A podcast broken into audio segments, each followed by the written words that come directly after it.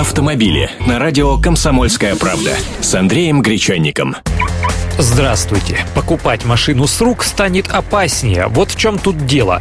Федеральная нотариальная палата создала электронный реестр залогов на движимое имущество. И скоро в ней появится первая информация об автомобилях, находящихся в залоге у кредитных организаций.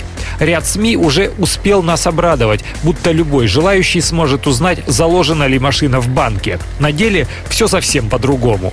Работать с реестром сможет только нотариус. Ни о каких специально уполномоченных представителях нотариата речи быть не может. Технология предусматривает возможность передачи нотариуса уведомления о заложенном имуществе в электронной форме.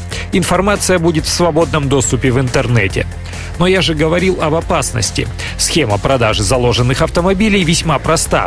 Продавец кредитного авто якобы теряет техпаспорт, в котором стоит отметка банка о залоге. ГИБДД выдает дубликат, не делать этого не имеет права, в котором нет никаких отметок. Есть лишь штамп, дубликат. Соответственно, человек, который купил машину по копии ПТС, считается добросовестным приобретателем. Он не нарушил никакой закон, ибо он не имел доступа к банковской информации. Банк уже остается трясти заемщика. Уведомление о залоге в электронном нотариальном реестре делает сделку публичной, и ни о каком добросовестном приобретении уже речи быть не может. Понимаете, чем дело пахнет?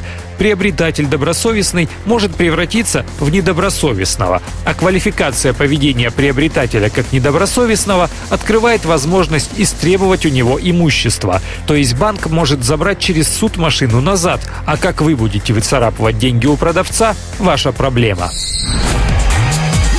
Автомобили с Андреем Гречанником.